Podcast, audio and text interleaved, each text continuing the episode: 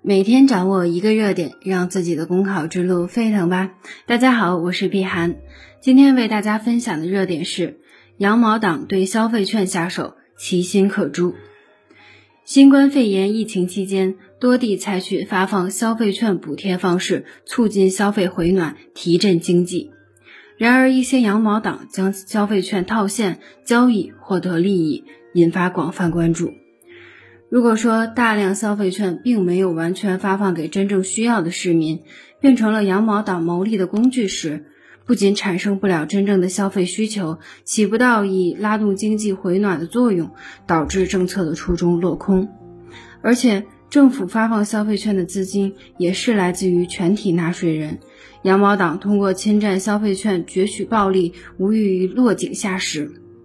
长期以来，互联网经济中存在的薅羊毛行为，本就游走在法律的灰色地带，但由于金额较小、恶意程度较低，平台往往不予深究，使得羊毛党产生了侥幸心理。然而，羊毛党这次对消费券下手，显然选错了对象。一方面，面对薅消费券羊毛的行为，必要的法律惩戒不能缺位。特别是对情节严重的，要给予刑事处罚，以便起到警示作用。